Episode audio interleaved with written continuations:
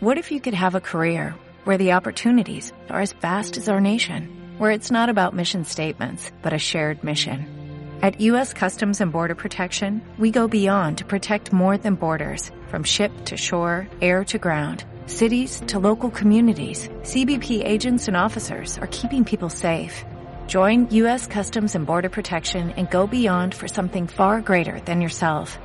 Learn more at cbp.gov/careers.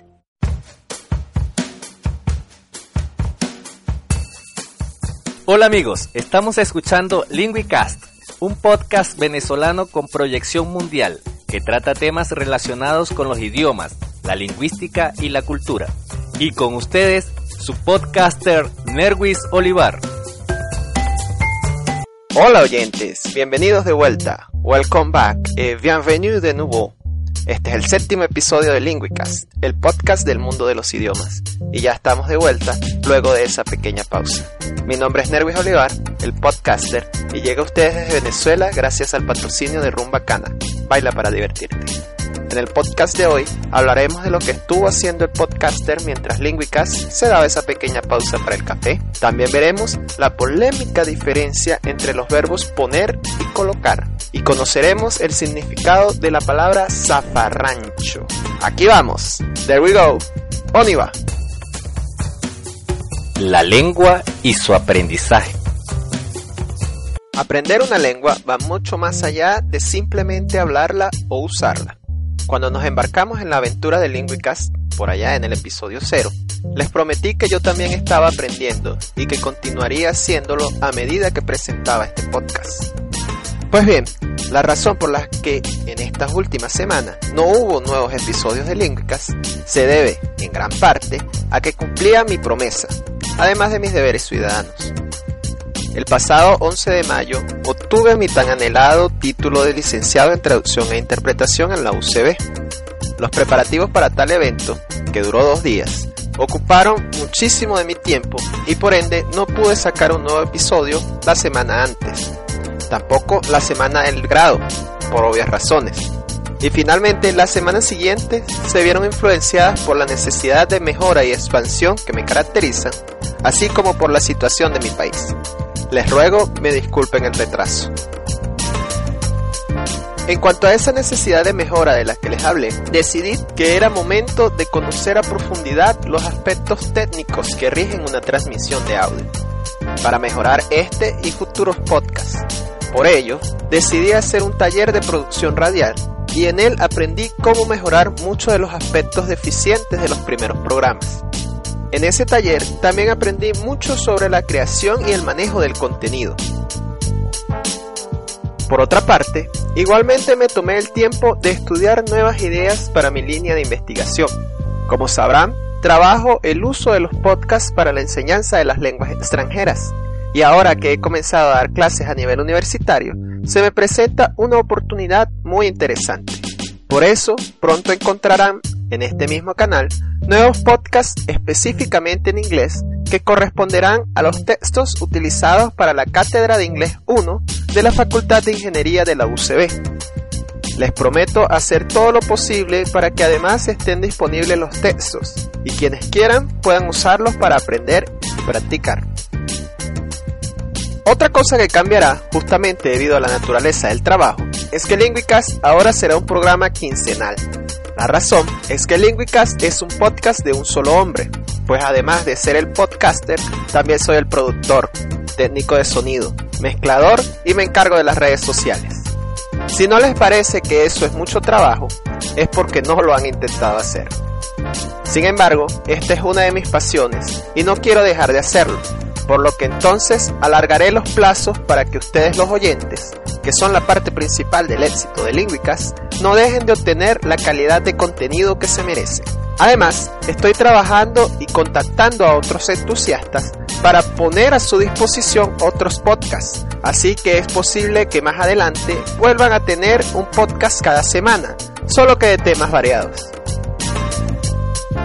Así que Linguicast está de nuevo al aire recargado y renovado, pero con las mismas ganas de enseñar y aprender juntos todo lo que se pueda del maravilloso mundo de los idiomas. Curiosidades del idioma. Hoy veremos el duelo entre los verbos poner y colocar. En el habla hispana, tanto en español ibérico como latino, se ha desterrado el uso del verbo poner, tildándolo de coloquial, y a veces incluso de error.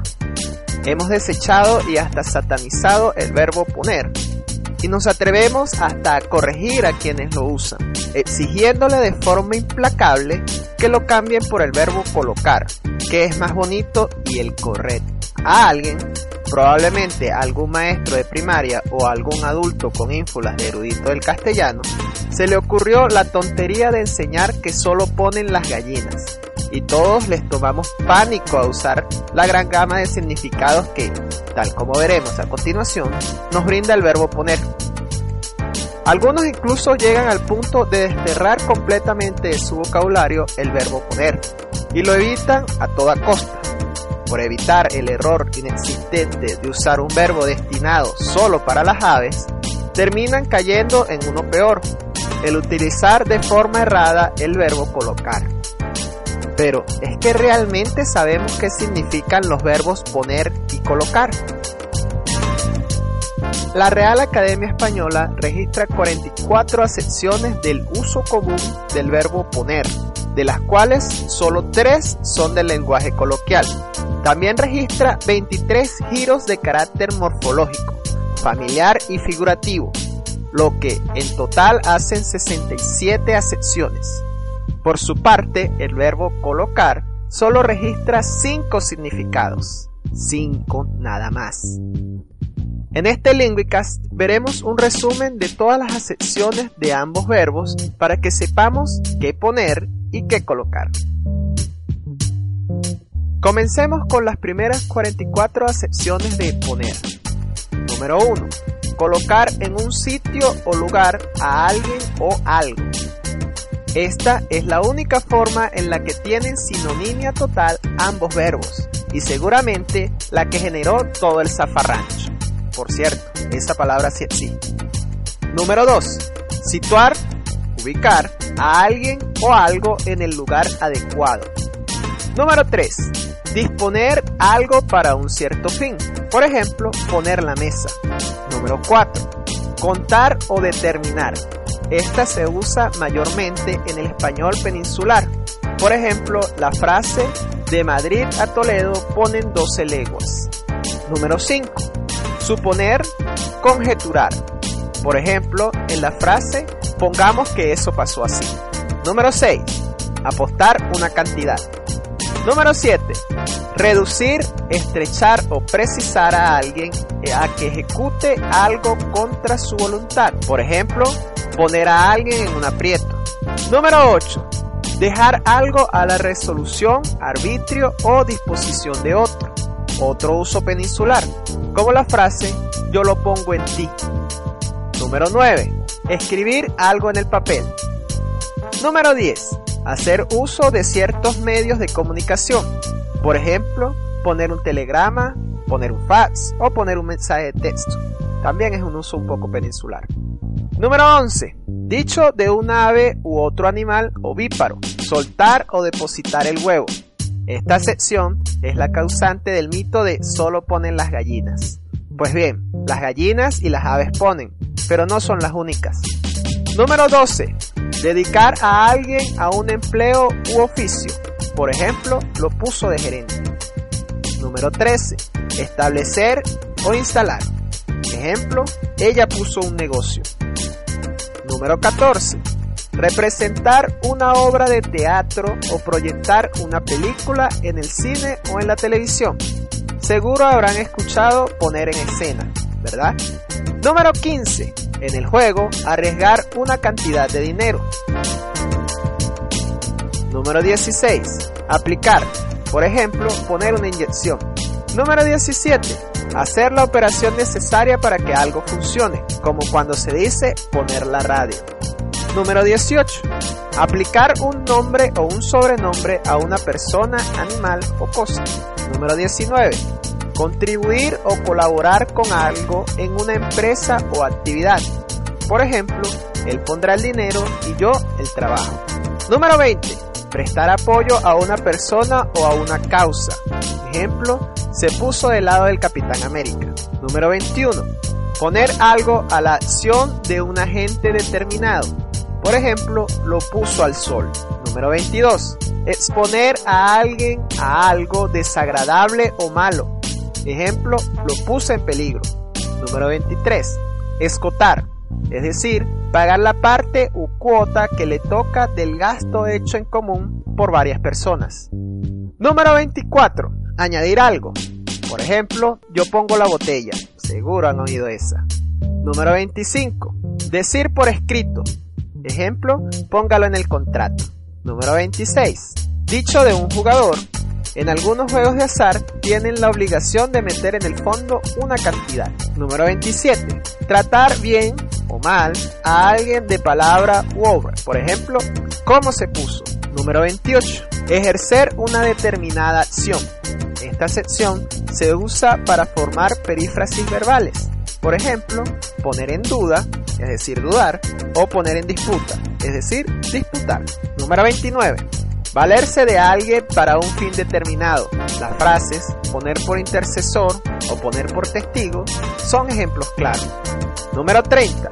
Causar lo significado por el nombre que sigue.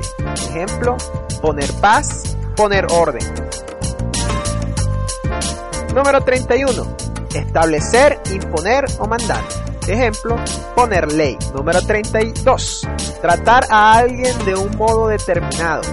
Por ejemplo, poner a alguien de ladrón o poner a alguien por embustero. Número 33. Hacer adquirir a alguien una condición o estado. Por ejemplo, poner de mal humor. Número 34. Oponerse a alguien. Hacerle frente o reñir con él. Se puso en mi contra es un ejemplo. Número 35. Vestirse o ataviarse. Ejemplo, ponte bonita. Número 36. Llenarse, ensuciarse. Este uso es del español de España y lo vemos en la frase ponerse de lodo, es decir, llenarse de lodo o de barro. Número 37. Compararse, competir con alguien. Ejemplo, me pongo con el más pintado. Número 38. Dicho de un astro, ocultarse en el horizonte. Por ejemplo, se puso el sol. Número 39. Llegar a un lugar determinado. También ibérico. Por ejemplo, se puso en Sevilla. Número 40. Atender una llamada telefónica. Lo puso al teléfono es un ejemplo. Número 41. Comenzar a ejecutar una determinada acción. Ponerse a escribir o ponerse a estudiar. Y mi ejemplo favorito, ponerse a escuchar podcast. Número 42. Decir, manifestar con palabras el pensamiento. Honestamente, primera vez que escucho esta sección y este es el ejemplo que trae el diccionario. Tu padre se puso. Número 43. Dedicarse a algo o comenzar a hacerlo. Ejemplo, se pone con los juguetes, me pongo con la cena. Este también suena ibérico. Número 44. Alcanzar la cantidad de una cifra o el importe de algo. Por ejemplo, la casa se puso en 20 millones. Ahora vamos con sus otros 23 giros y entradas. Estos son los morfológicos. Número 45. Poner a alguien a parir. Tratar mal a alguien o meterlo en un problema. Número 46. Poner a alguien pingando. Esto es, tratar mal de palabra a alguien. Número 47. Poner a bien a alguien con otra persona. Es decir, reconciliarlos. Número 48. Poner a mal a alguien con otra persona. Hablar mal de ella. Número 49. Poner bien a alguien. Esto es, darle estimación y crédito en la opinión de otra persona o deshacer la mala opinión que se tenía de él. También puede significar suministrarle medios o empleos con que vivir holgadamente. Número 50. Poner colorado a alguien. Avergonzarle. Número 51. Poner como nuevo a alguien. Maltratarle de obra o de palabra. Número 52. Poner en claro. Averiguar o explicar con claridad algo intricado o confuso. Número 53. Poner en mal a alguien con otra persona. Hacer que se pelee. Número 54. Poner en tal cantidad. En las subastas, ofrecerla, hacer postura de ella. Número 55. Poner por delante algo a alguien suscitarle obstáculos o hacer reflexiones para disuadirle de un propósito. Número 56. Poner por encima. Preferir, anteponer algo, subordinar a ello otra u otras cosas. También puede significar, en los juegos de azar, poner o parar a una suerte a quienes están fuera de ellos. Número 57. Ponerse a bien con alguien. Esto es reconciliarse con él. Número 58. Ponerse al corriente. Enterarse, adquirir el conocimiento o actualizarse. Número 59. Ponerse bien. Esto es recuperar la salud, reponerse de una enfermedad. Número 60.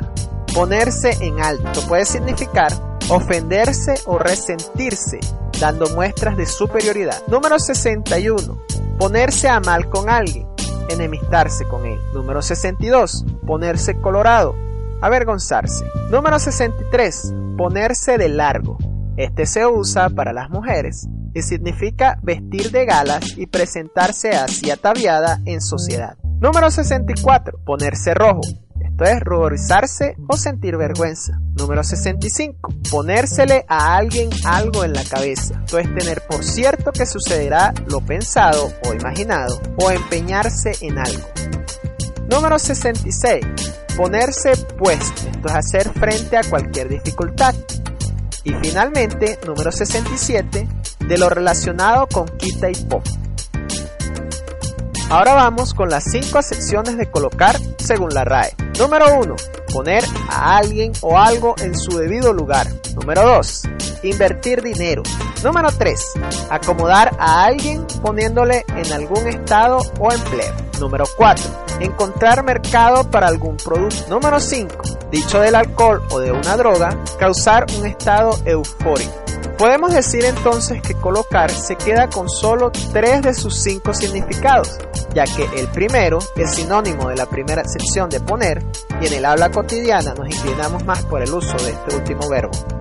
Y el quinto resulta muy rebuscado y forzado, porque, por ejemplo, si queremos decir que el trago lo colocó muy alegre o muy triste, sabremos que hay más claridad en la frase el trago lo puso muy alegre o muy triste. Podemos estar seguros de que esta sinonimia es la que confunde nuestra habla.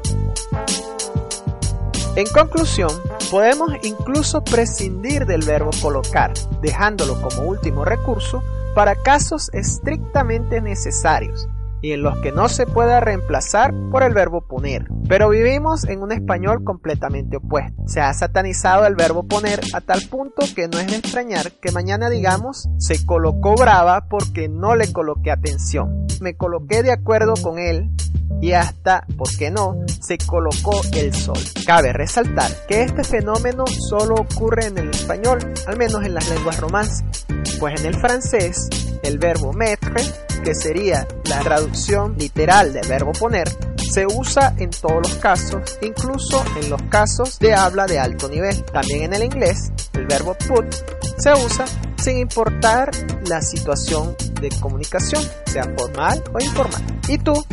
Relegas el verbo poner al gallinero. Vas a poner o a colocar tu opinión en nuestras redes sociales. Recuerda escribirnos a arroba nervispodcaster y en Facebook la página Espacio Podcast.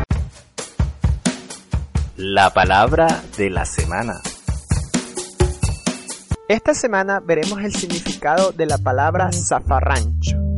Se deletrea Z-A-F-A-R-R-A-N-C-H-O y tiene varios significados que incluso pueden ser opuestos entre ellos. Según el diccionario de la lengua española de la Real Academia, zafarrancho tiene cuatro acepciones.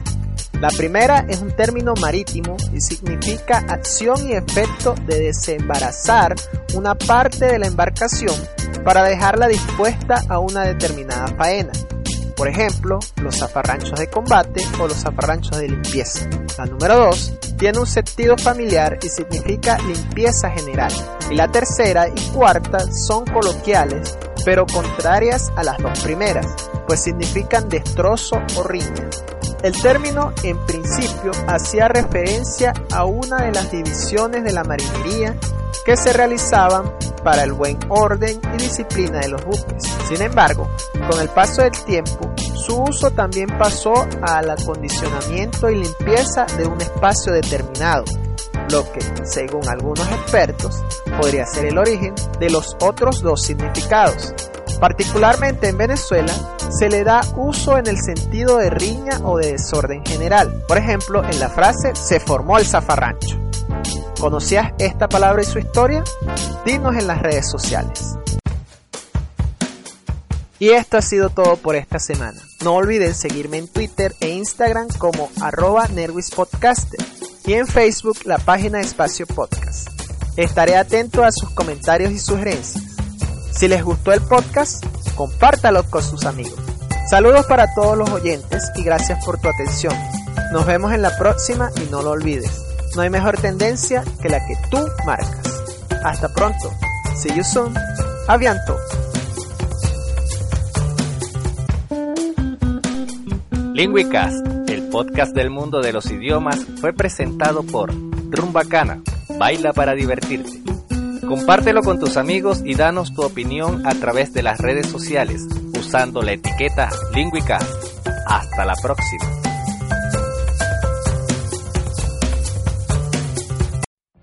What if you could have a career where the opportunities are as vast as our nation, where it's not about mission statements, but a shared mission? At U.S. Customs and Border Protection, we go beyond to protect more than borders, from ship to shore, air to ground cities to local communities, CBP agents and officers are keeping people safe. Join U.S. Customs and Border Protection and go beyond for something far greater than yourself. Learn more at cbp.gov/careers.